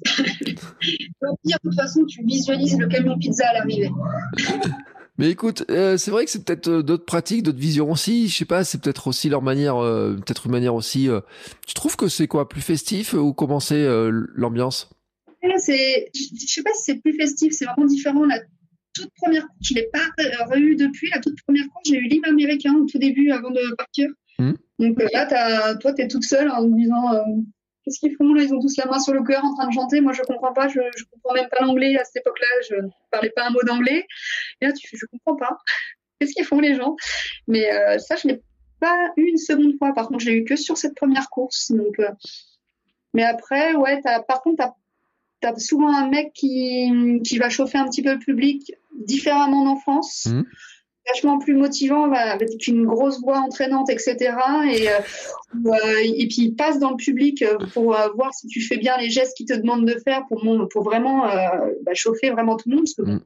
en France, tu as les premiers qui, qui jouent le jeu, puis à l'arrière, à l'arrière, les gens le font ou le font pas. Mais là, ouais, le gars généralement se déplace pour vraiment motiver toute la, ligne de départ, quoi. Ouais, j'imagine bien avec sa grosse voix, faire les lancements et tout, un peu comme sur les terrains de basket, de catch et tout, là. Avec le mégaphone, ouais. donc c'est... ouais, après, bon, ça ressemble, euh, ça ressemble, ça ressemble à une course, euh, une course française, t'as ton dossard, euh, t'as ton dossard, t'as soit, soit la, la, puce qui est sur le dossard, la puce qui a la chaussure Là-dessus, il n'y a pas de grosse différence. Euh, après, c'est souvent dans les packages qu'on te donne euh, quand tu récupères ton dossard ou Tu as pas mal de petits cadeaux, euh, de petits cadeaux en plus que tu ne vas pas avoir forcément en France.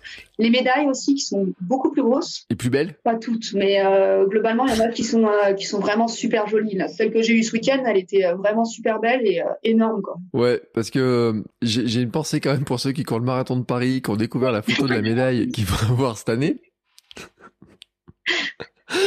Alors, moi, je dis 2019, ma médaille, je la trouvais belle. 2021, je trouvais que la médaille était, elle me plaisait bien dans le style, mais moi, je l'ai pas eu, je l'ai pas couru, j'aurais bien eu. Mais alors, la médaille de cette année, sincèrement, faut pas aller courir pour chercher la médaille, hein, parce que euh, là, franchement, j'ai vu qu'il y en a qui comparaient ça à, un truc de casserole, tu sais, un truc là, franchement, c'est vrai que le marathon de Paris, je pense qu'il peut s'inspirer de ce qui se fait des médailles. Puis c'est vrai que ceux qui ont l'habitude de voir les médailles de, de des fois d'autres courses, ils disent mais c'est quoi cette médaille là, etc. Euh, donc là, euh, ouais, il y a quand même, euh, je pense certains quand ils vont entendre ça, ils vont dire oh punaise, ils pourraient faire des efforts quoi. J'ai eu euh, le semi-marathon de Brooklyn que j'ai que j'ai fait, et là la médaille est vraiment jolie. Par contre, le semi-marathon mm. il était mais, tellement ennuyant. Et le lendemain, tu avais le, le semi-marathon qui partait aussi de Brooklyn et qui traversait tout Manhattan et finissait à Central Park. La course avait l'air vraiment mieux. Mais alors la médaille, elle était, euh, elle était, elle était moche quoi. Elle était vraiment très, très, très simple. Il y avait juste marqué New York City en gros. Bon, bah, mais il y avait rien de plus quoi. Donc euh, finalement, la mienne était mieux. Finalement, en fait, surtout ce qu'il faut se dire, c'est qu'il faut pas aller faire la course pour la médaille. C'est ça. Moi, j'ai mon club en France qui organisait, euh, bah, qui organise la, la corrida d'ici Moulineau. Il y a une année, mm. on s'est raté, euh, on s'est raté sur le nombre de médailles. On a eu beaucoup plus de participants que on avait mal anticipé le nombre de médailles. Malheureusement, je m'étais positionnée sur le poste pour remettre les médailles à l'arrivée. Hmm. Les dernières n'ont pas eu. Et euh, je me suis fait pas mal insulter ce jour-là. C'était très sympathique. Après, je comprends. Hein, tu fais ton premier 10 km, tu te défonces, etc. T'as pas de médaille parce que tu arrives en 1h15. Je comprends que tu es un peu énervé. Quoi. Mais bon, faut respecter quand même les, euh, les gens qui sont là euh, sur hmm. leur temps perso. Quoi c'est pas de Ouais, il y a des chasseurs de médailles. C'est vrai qu'il y a des gens qui vont courir pour les médailles hein, et tout. Euh, alors moi, je vais te dire, hein, je plaide coupable parce qu'il y a un marathon en France qui me tente, c'est le marathon de Nantes, juste parce que la médaille c'est un petit beurre. Hein Donc je ne vais jamais jeter la pierre à ceux qui font ça, mais alors vraiment, je te le dis, je te le garantis. C'est juste que cette année, je trouve que la médaille du marathon de Paris, il faut vraiment pas faire le marathon de Paris pour avoir la médaille, parce que franchement, là, euh, moi, je suis pas super d'accord avec ce truc-là, mais je suis d'accord aussi de dire euh, finalement, on y va pour plein d'autres choses, mais c'est vrai que euh, il y a des, puis on voit plein de photos sur Instagram de gens qui ont des collections de médailles, qui ont des, tableaux de médailles, etc. Et en plus, je vois sur des comptes américains, des influenceuses américaines, mais on dirait qu'elles en ont des centaines et des centaines. Je me dis, mais comment ils font pour avoir autant de médailles? Mais ça s'explique si tu me dis qu'il y a autant de courses euh, organisées dans tous les sens. Certainement, j'en ai deux des médailles, donc euh, ça va vite augmenter, quoi. Mais bon, après. Moi, je crois pas forcément pour la médaille et euh, j'avoue que j'en ai. Euh, là, je les ai gardées celles des États-Unis, mais euh, j'en ai pas gardé une seule de France. Quoi. Je suis vraiment pas attachée à ça. Mm. Je prends une photo juste pour avoir un souvenir au cas où si je veux la revoir, mais bon, ça prend. Quand tu déménages, ça prend de la place. Quoi. ouais, c'est ce que je voulais te dire parce que tes médailles, après, quand tu vas rentrer, si tu rentres en France, tu vas aller, tu vas en faire quoi? Rien, c'est ça le problème. Ça va prendre de, la place dans un carton. Et le carton, euh, je suis limitée en place pour, euh, pour redéménager aussi euh, vers, vers la France. Donc, bah, je vais faire une sélection de vraiment aller les deux trois les deux trois qui sont vraiment super chouettes et qui étaient qui avaient peut-être une signification un peu plus un peu mmh. plus intéressante que, que les autres quoi. Ouais. Ouais, c'est ça. Mais après, bon, une belle médaille New York City et tout. enfin, attends, une médaille même moche avec marqué New York City dessus. Ouais. C'est pas facile. Ouais.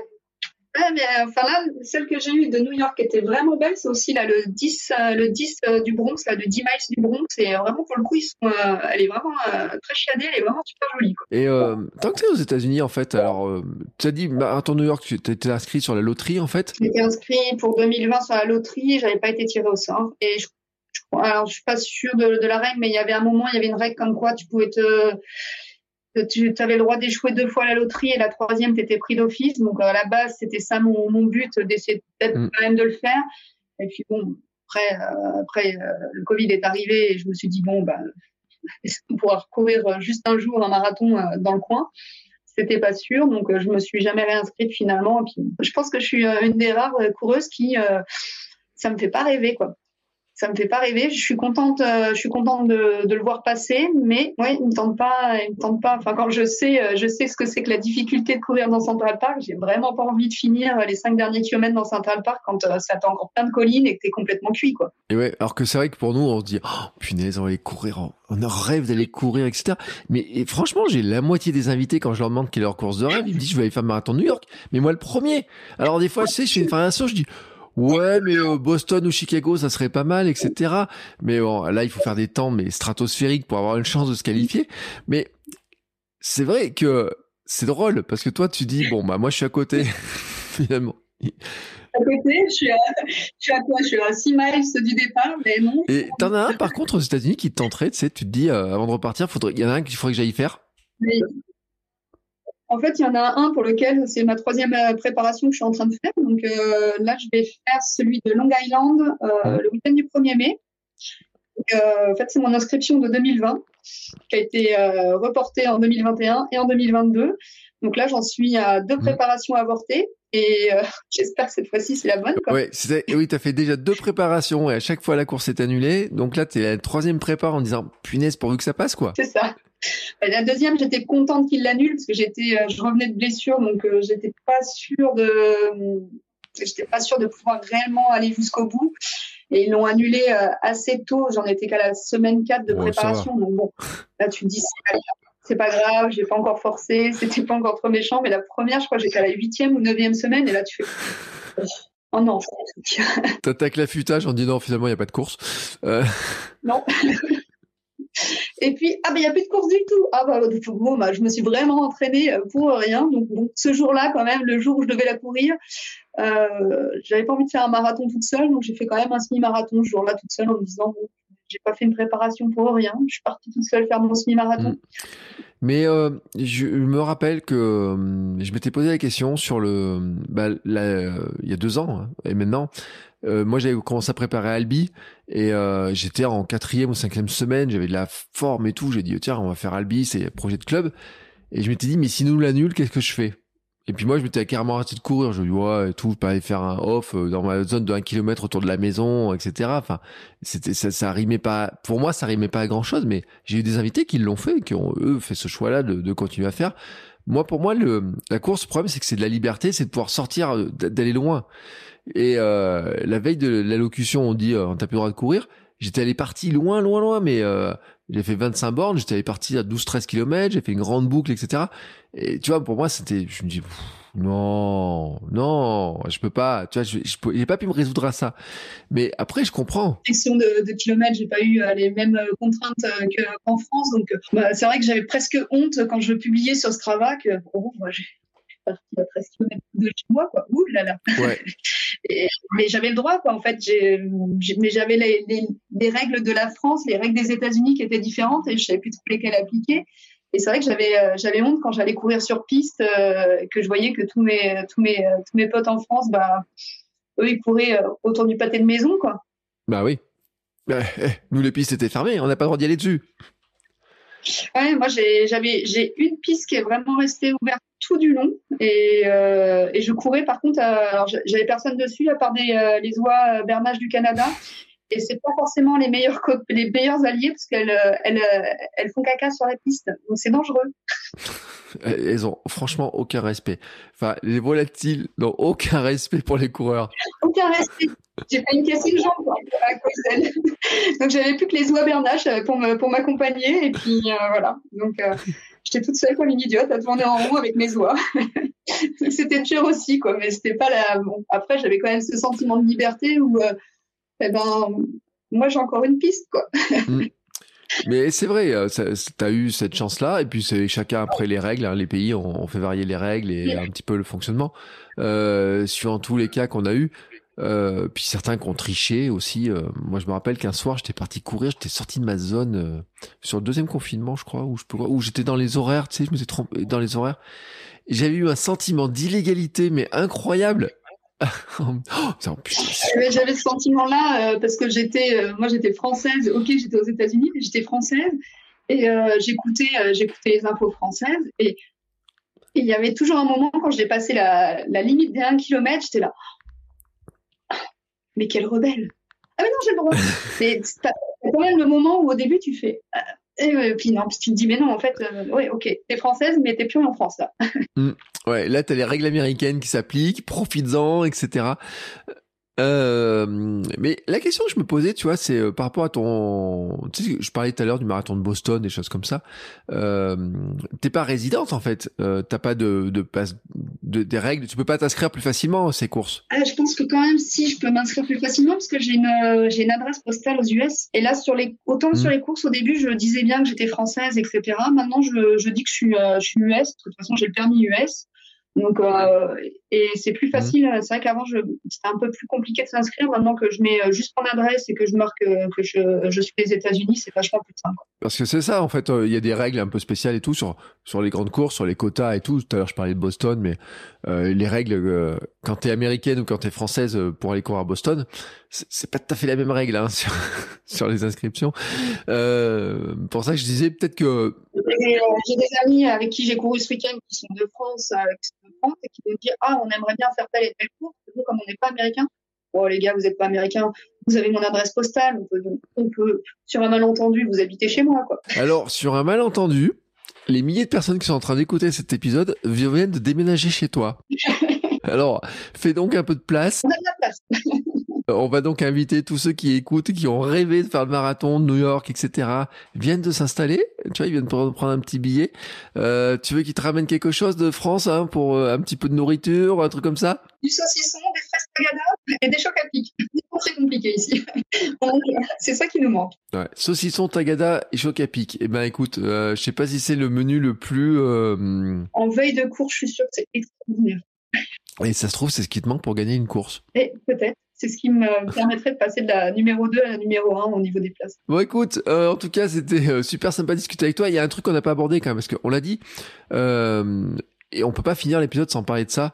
T'as as couru enceinte jusqu'à 5 mois? T'étais enceinte? Ouais, jusqu'à la fin de mon cinquième mois, ouais. Ouais, et t'as des conseils, parce qu'il y a plein de, peut-être de jeunes femmes qui pourraient écouter, qui pourraient, à qui ça, qui se disent, mais comment je vais faire Il faut trouver, trouver le bon médecin, et, et en fait, il y a moi, mon, fils va sur 8 ans, donc j'espère que ça a évolué depuis.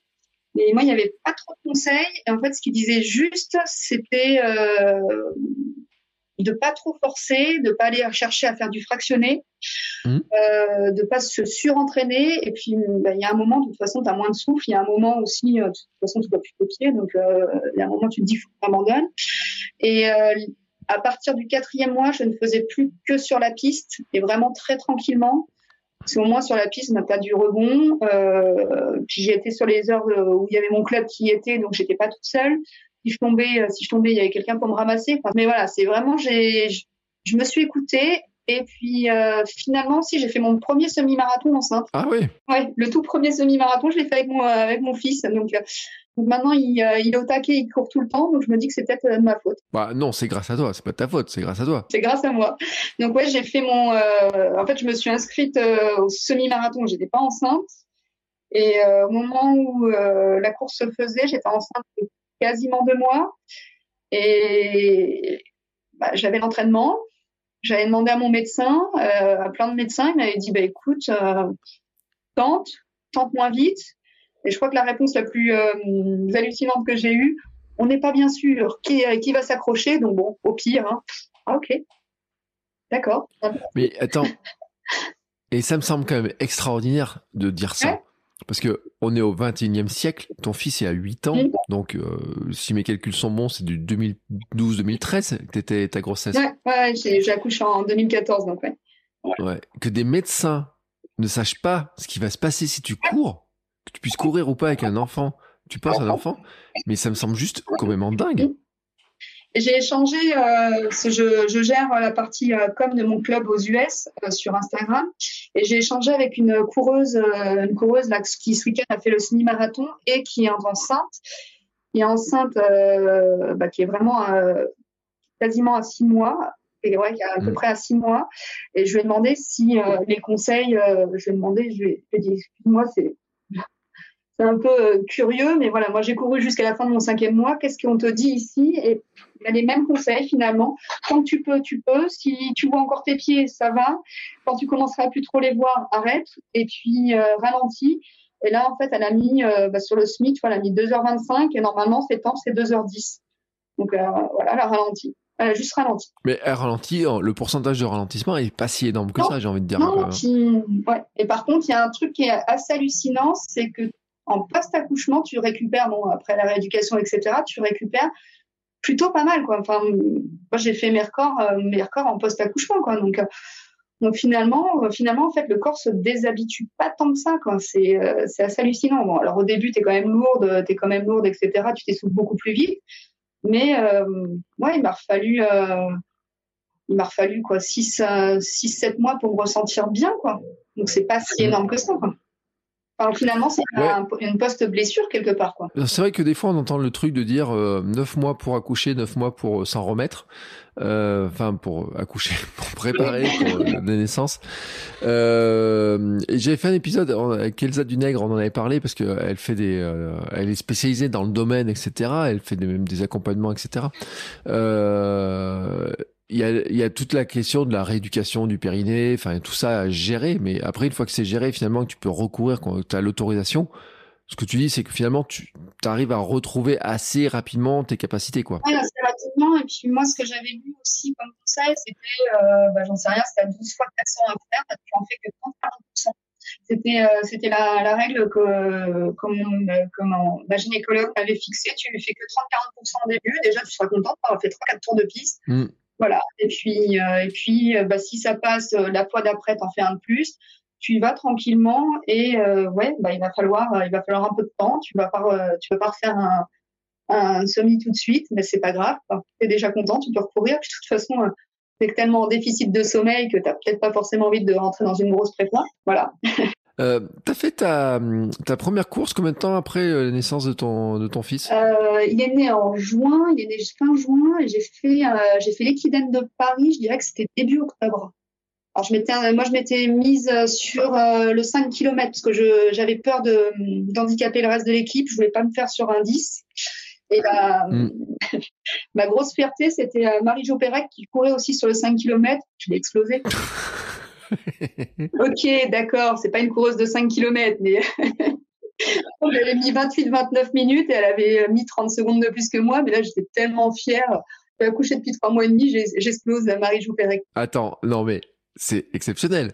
T'as grillé Marie-Jo Pérec sur un 5 km. Ouais, mais pour le coup, c'est vraiment pas sa distance, donc euh, ça, me paraît en fait euh, pas si déconnant. Mais... Non, mais c'est énorme parce que tout le monde a en tête Marie-Jo Pérec, euh, championne olympique, le 400 mètres, la gazelle qui court à cette vitesse-là, etc. Mais c'est bon de le rappeler quand même. Hein. C'est vrai que des gens qui font du 400 sont pas forcément des gens qui vont faire une endurance exceptionnelle, etc.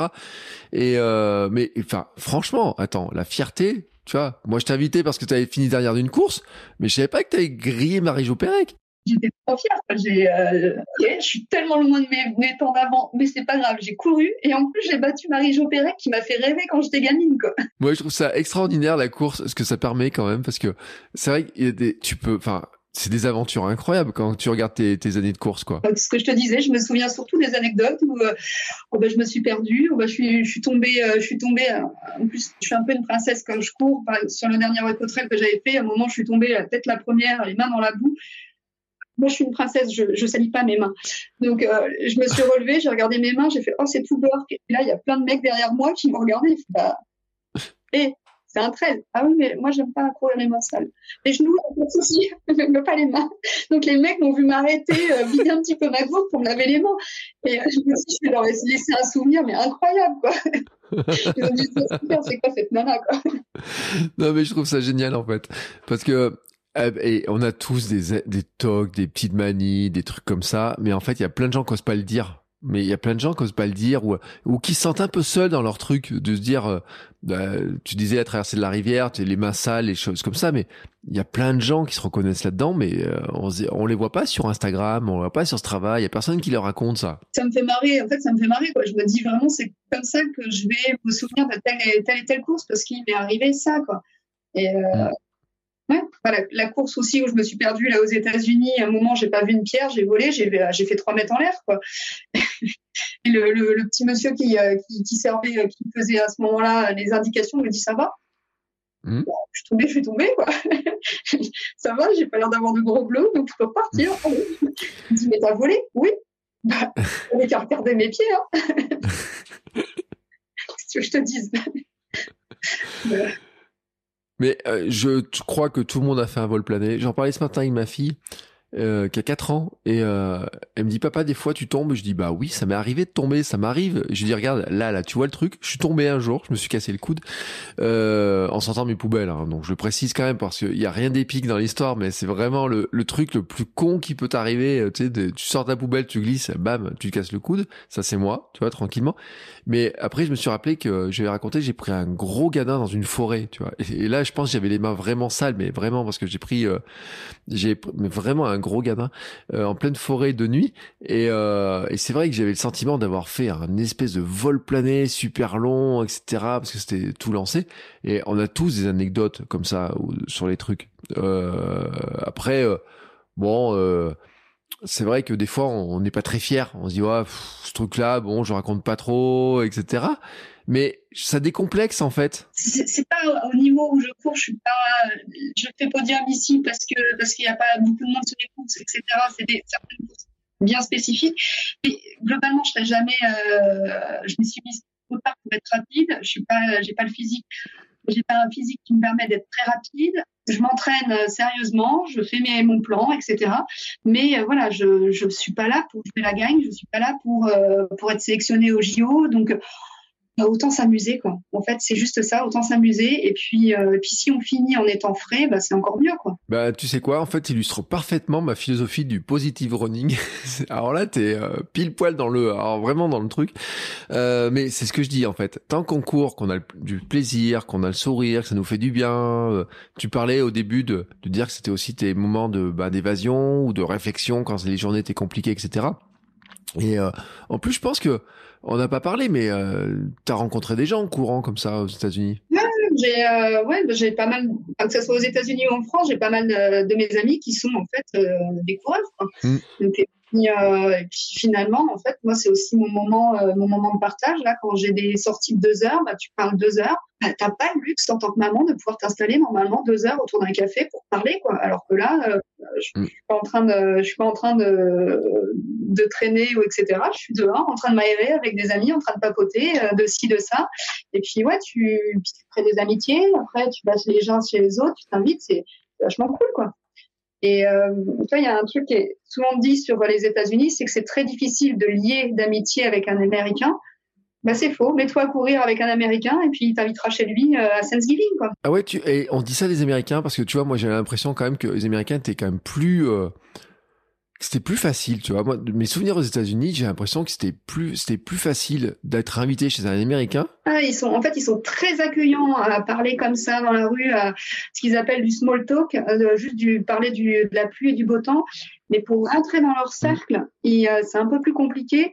Et euh, mais voilà, après, en, en même temps, comment tu fais aussi en France pour rencontrer du monde? Quand tu habites dans une nouvelle ville bah, Tu tu t'inscris à des activités sportives, à des activités activités culturelles, etc. En fait, et puis euh, et puis quand un enfant, bah, ça aide aussi euh, de rencontrer les, les autres parents de l'école. Donc finalement, suis pas sûre que ce soit si plus compliqué ici euh, qu'en France. C'est juste mm. qu'il faut euh, aller faire les démarches, d'aller euh, demander aux gens de partager des choses avec toi.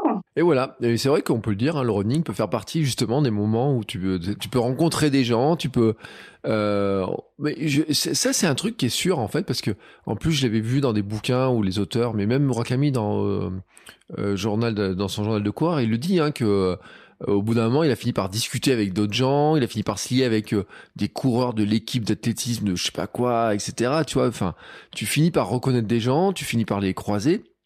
Je fais un petit coucou d'ailleurs parce que hier je rigolais, je vois des gens euh, qui passent en courant, je dis ah bah tiens elle je la connais, je la connais. ma femme elle me dit mais comment? Bah je dis elle est sur Instagram, elle court. c'est tellement logique en fait et ma fille des fois elle me dit mais comment tu connais cette dame? Bah je dis elle court au club et puis donc c'est vrai cette notion sociale de la course à pied qui est réelle moi sur les courses aussi combien de fois il y a des gens euh, que je dis ah bah tiens on s'est vu à tel endroit, on s'est vu à tel endroit, etc.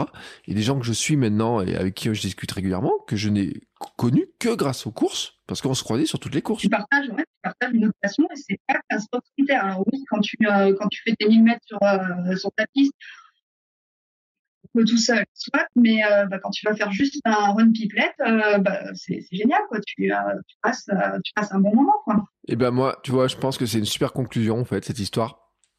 Euh, parce que en fait on a abordé plein de sujets et euh, et puis c'était vraiment drôle de raconter toutes ces anecdotes là etc parce que en fait ça décomplexe beaucoup tu vois de, parler de ces trucs là de parler de ces gadins de cette dernière place de ces, ces victoires aussi presque victoires hein, finalement t'es euh, T'en es pas loin, t'en es pas loin. Et franchement, tu vas la voir avant de partir. J'ai encore deux courses de, de prévues de prévu euh, sous peu, donc tout est possible. Tout est possible, exactement. C'est une bonne conclusion. Tout est possible. Bon, en tout cas, écoute, euh, pour conclure, on va quand même dire euh, où est-ce qu'on peut te suivre euh, parce que en plus, tu as plusieurs activités sur sur Instagram notamment. Sur Instagram, mon pseudo c'est flesco du du bas by Estelle. Et, et puis sinon, j'ai aussi deux blogs. J'en ai un qui traite de l'alimentation aux États-Unis qui s'appelle What's the Food laisse euh, deviner le pourquoi, le what the. Mm. Et, euh, et euh, j'ai un autre blog aussi. Alors là, je suis pas que pour eux, je fais plein d'autres choses. Je, je couds, je tricote, etc. J'ai un autre blog qui traite de ça, en fait, qui traite de toutes mes passions en, en général. Donc il y, a, y a de tout. Et ça s'appelle d'ici à Tinec, d'ici comme la ville d'ici les Moulineaux et euh, Tinec, là où j'habite actuellement aux États-Unis. Alors, tu me donneras tous les liens. Moi, je partagerai ça pour ceux qui sont intéressés. Euh, T'as pas réussi à faire un jonction entre la, la, course à pied et le tricot? De toute façon, mon compte Instagram est un gros bazar. Et euh, mais voilà, c'est parce que j'aime trop de choses pour euh, pour avoir qu'une seule catégorie. Donc, en gros, bah, j'ai des des coachs des coachs qui vont me suivre, des coachs de de running et puis j'ai des euh, tricoteuses, j'ai des couturières, j'ai un gros bazar et puis il y a des gens qui me suivent juste pour mes euh, voyages au plein milieu, au plein fond des États-Unis. Donc ouais, j'ai une communauté un peu euh, un peu disparate, mais c'est ça qui me plaît. J'arrive pas à cataloguer, à faire un compte uniquement running, un compte uniquement tricot. Je trouve ça un peu triste. Et il y a un truc que tu m'as pas dit parce que je viens de le voir sur ton Instagram, mais euh, ta troisième place, là, l'autre jour, ils t'ont donné la mauvaise catégorie. Eh oui, j'ai fini troisième masculine.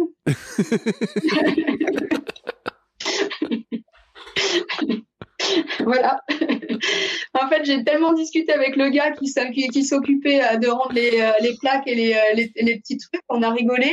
Le, gars d'avant moi qui a demandé pour voir s'il avait gagné, il était français aussi. Et tu me dis, mais toi aussi, t'as un accent, tu viens d'où? Bah, De France. Toi aussi, tu viens de Marseille, comme le gars Non, non, de Paris. Il me dit, mais t'as pas le même accent. Je fais, bah ouais, j'habite dans le New Jersey, donc j'ai l'accent du New Jersey. On a, on a un petit peu parlé. Et en fait, je pense qu'il m'a pilé la mauvaise plaque. Et puis, et puis j'ai un petit peu souffert sur ce, ce SMI. Donc bon, bah, j'ai envoyé la photo à mon, mon mari qui me dit, t'as fini troisième mec? Non, j'ai fini troisième féminine. Bah, t'as une plaque, troisième mec. Ah, ok. bah, écoute, c'est pour moi, ça. Et les gens vont être quand même surpris parce que euh, à Brooklyn, il faisait beau quand même hein, ce jour-là. Attends.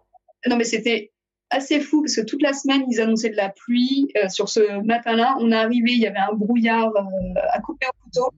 Et il y a eu de la pluie au tout, tout début. Et là, j'étais là, bon, je cours avec ou sans la casquette? Bon, allez, vas-y, on va le tenter sans la casquette parce que normalement, à 10 heures, il arrête de, de, de pluvioter. Et quand on a fini à 11h30, il y avait un soleil, un soleil qui tapait. Euh, bonne chaleur et euh, beaucoup d'humidité surtout. Et ça, c'est euh, ça, c'était le plus dur à gérer parce que là, il y a encore cinq jours avant, j'avais une tempête de neige où j'avais encore 7 cm de neige. Donc voilà, c'était le temps aux États-Unis est très très changeant. enfin surtout côté New York quoi. Ouais, côté New York, hein, c'est vrai que c'est un temps où il y, a, il y a de la neige, beaucoup de neige, il peut y avoir beaucoup de neige en hiver, il peut faire très chaud sur d'autres périodes, etc. même en hiver, il y a, il y a eu un week-end, la première année on était là, juste un week-end, il a fait 21 degrés au mois de janvier. Quelques jours plus tard, il y a les tempêtes de neige. Voilà. le temps est bipolaire. Voilà. Eh ben, écoute, le temps est bipolaire, vous le saurez si vous partez à New York. On va faire des courses au mois de janvier et au mois de février, sinon vous, euh, vous pouvez vraiment vous, euh, vous geler les fesses. ouais. Mais si vous voulez être sûr du temps, Emite, ah, remarque, au Canada, eux, ils sont sûrs, il fait toujours froid l'hiver, hein, euh, c'est plus logique, hein, plus facile à gérer. Mais euh, bon, c'est vrai que New York fait quand même rêver et c'était sympa. Bon, dans peut-être je sais pas, enfin, avant de partir, tu vas quand même essayer de, de faire le marathon de New York, même si. Ça, me paraît mal engagé. Et puis, euh, j'ai un, un copain avec qui je cours, là, qui me dit, euh, bon, bah, si ton premier, euh, ton premier marathon te plaît, j'ai le marathon le mm. plus flat du coin à te faire faire si tu veux au mois d'octobre. Donc, Enfin ouais, on va déjà voir si le premier me va et on verra si je, je fais un deuxième. Donc je pourrais pas quand même enchaîner un, un marathon mi-octobre et un autre début novembre. Donc de toute façon, j'abandonne euh, pour le marathon de New York euh, sans avoir réellement euh, pensé à le faire. Le principal, c'est prendre plaisir en courant. En tout cas, Estelle, écoute, c'était un plaisir de discuter avec toi et euh, on a bien rigolé quand même hein, avec toutes ces anecdotes, euh, mais qui vont, je le répète, je le répète, ça fait partie aussi de nos anecdotes. On se rappelle de tous ces trucs-là, des gadins, des des, des, des, des trucs qu'on oublie, des départs ratés ou qu'on a failli rater, etc. Et on peut en raconter plein. Hein. On peut on peut en raconter plein.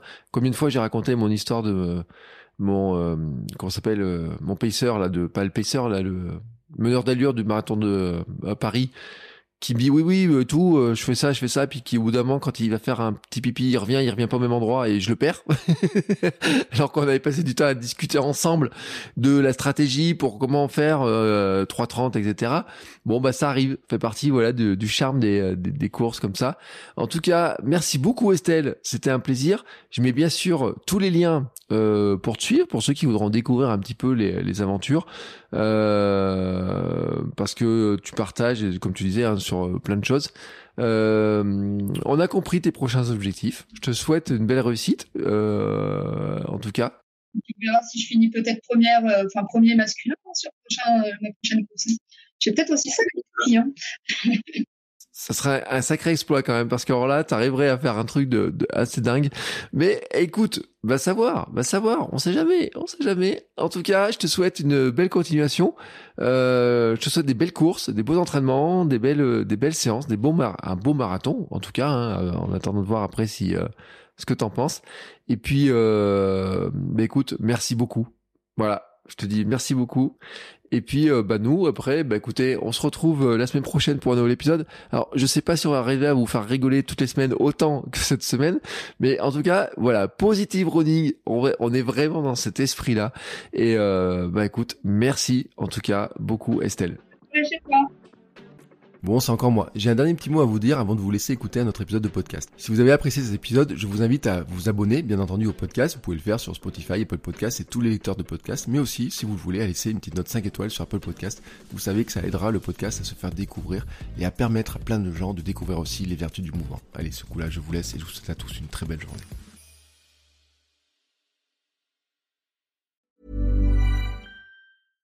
Flexibility is great. That's why there's yoga. Flexibility for your insurance coverage is great too. That's why there's United Healthcare Insurance Plans. Underwritten by Golden Rule Insurance Company, United Healthcare Insurance Plans offer flexible, budget friendly coverage for medical, vision, dental, and more. One of these plans may be right for you if you're, say, between jobs, coming off your parents' plan, turning a side hustle into a full hustle, or even missed open enrollment. Want more flexibility? Find out more about United Healthcare Insurance Plans at uh1.com.